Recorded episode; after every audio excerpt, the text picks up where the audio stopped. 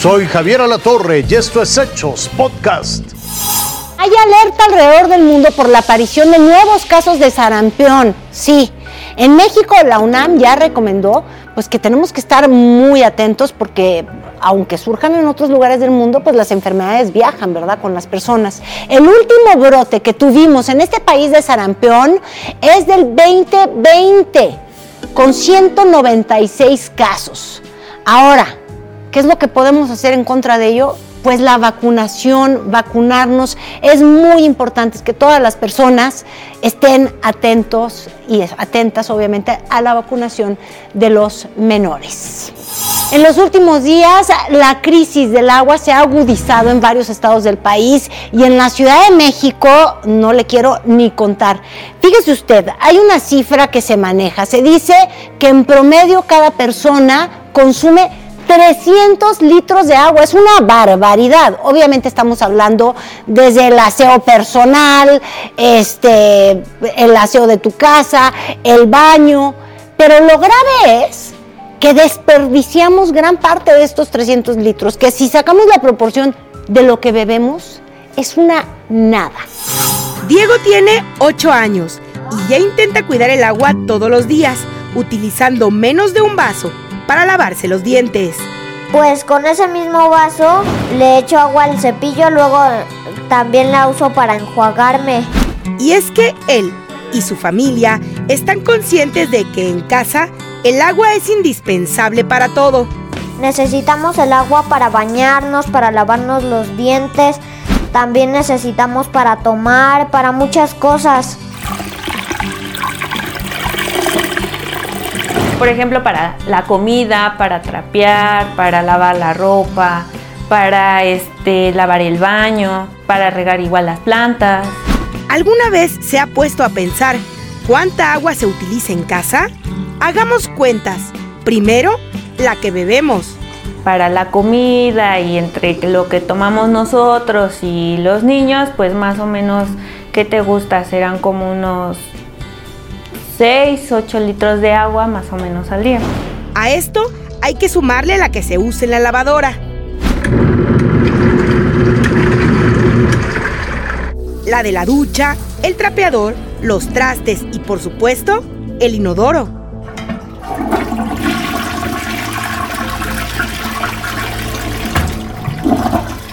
Un inodoro viejo puede gastar entre 10 y 15 litros. Un inodoro eficiente gasta entre 5 y 6. En México, según la UNAM, diariamente se gastan entre 300 y 350 litros de agua en promedio por habitante. El 40% se usa sobre todo en el inodoro, de ahí el 30% lo usamos en las duchas. Después le sigue la lavadora con un 15%, un 5% en el lavabo y un 5% para la producción de, bueno, para los alimentos, para la preparación de alimentos. Ahora sumemos, si en casa habitan en promedio cuatro personas, por día se utilizarían casi 1.400 litros. Y lo peor, mucha de esta agua podría reutilizarse, pero casi en su totalidad termina en los drenajes. Aproximadamente 50 metros cúbicos por segundo de agua residual salen de la Ciudad de México, que es muchísima agua. Hablamos de un recurso natural que estamos perdiendo y que difícilmente podremos recuperar. Lucero Rodríguez, Fuerza Informativa Azteca.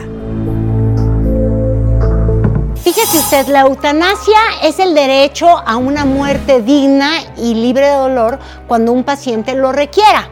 Esta semana el Ecuador se convirtió en el segundo país de América Latina en despenalizarla. En México el tema pues todavía es muy tabú, es complicado, pero estamos eh, pues tratando de dilucidarlo. Si en esta vida algo tenemos seguro, es la muerte. Y si existe una buena manera de llegar a ella, al menos médicamente la eutanasia, es una opción. Es la acción de que un médico deliberadamente eh, ayude a una persona que está en etapa terminal a terminar con esas dolencias, sus sufrimientos, aplicándole un medicamento para que termine su vida. El suicidio asistido y la eutanasia en nuestro país son delitos que se pagan con cárcel. Solamente está autorizada la voluntad anticipada en 14 estados. no es más que un documento, un documento físico en el cual cualquier persona mayor de edad, en plena condición de sus facultades mentales, ante un notario o ante la autoridad competente, dice que no quiere que se le haga ningún procedimiento eh, que prolongue su vida. El año pasado el tema regresó a la cancha legislativa mexicana, proponiendo puntos muy específicos. Que contempla es de que no sea visto ya como un delito, sino que se modifique específicamente el artículo 166 bis de la Ley General de Salud y que sea realizada por personal médico en tres puntos únicamente. En aquellos pacientes en una etapa terminal, en aquellos pacientes que tengan un dolor insufrible y en aquellos pacientes que tengan uno o dos días en una unidad de terapia intensiva de sobrevida. Si estás viendo este vídeo, es que he conseguido ser libre.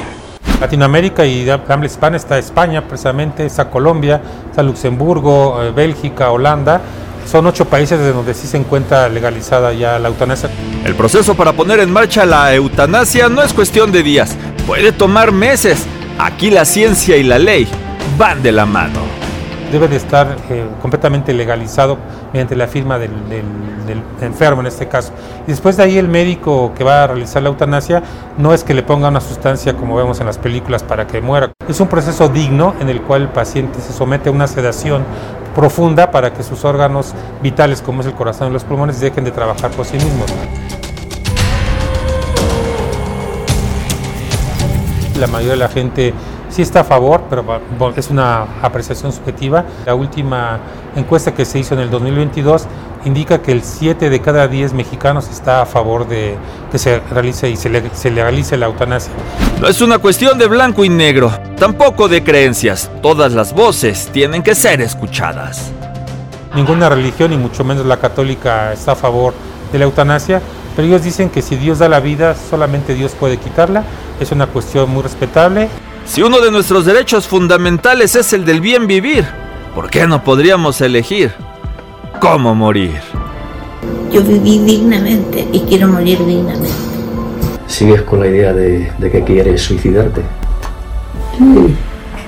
Y aquí la muerte digna es un acto, yo diría, de compasión, de humanismo, de humanismo. Omar Soto Velasco, Fuerza Informativa Azteca. Esto fue Hechos Podcast.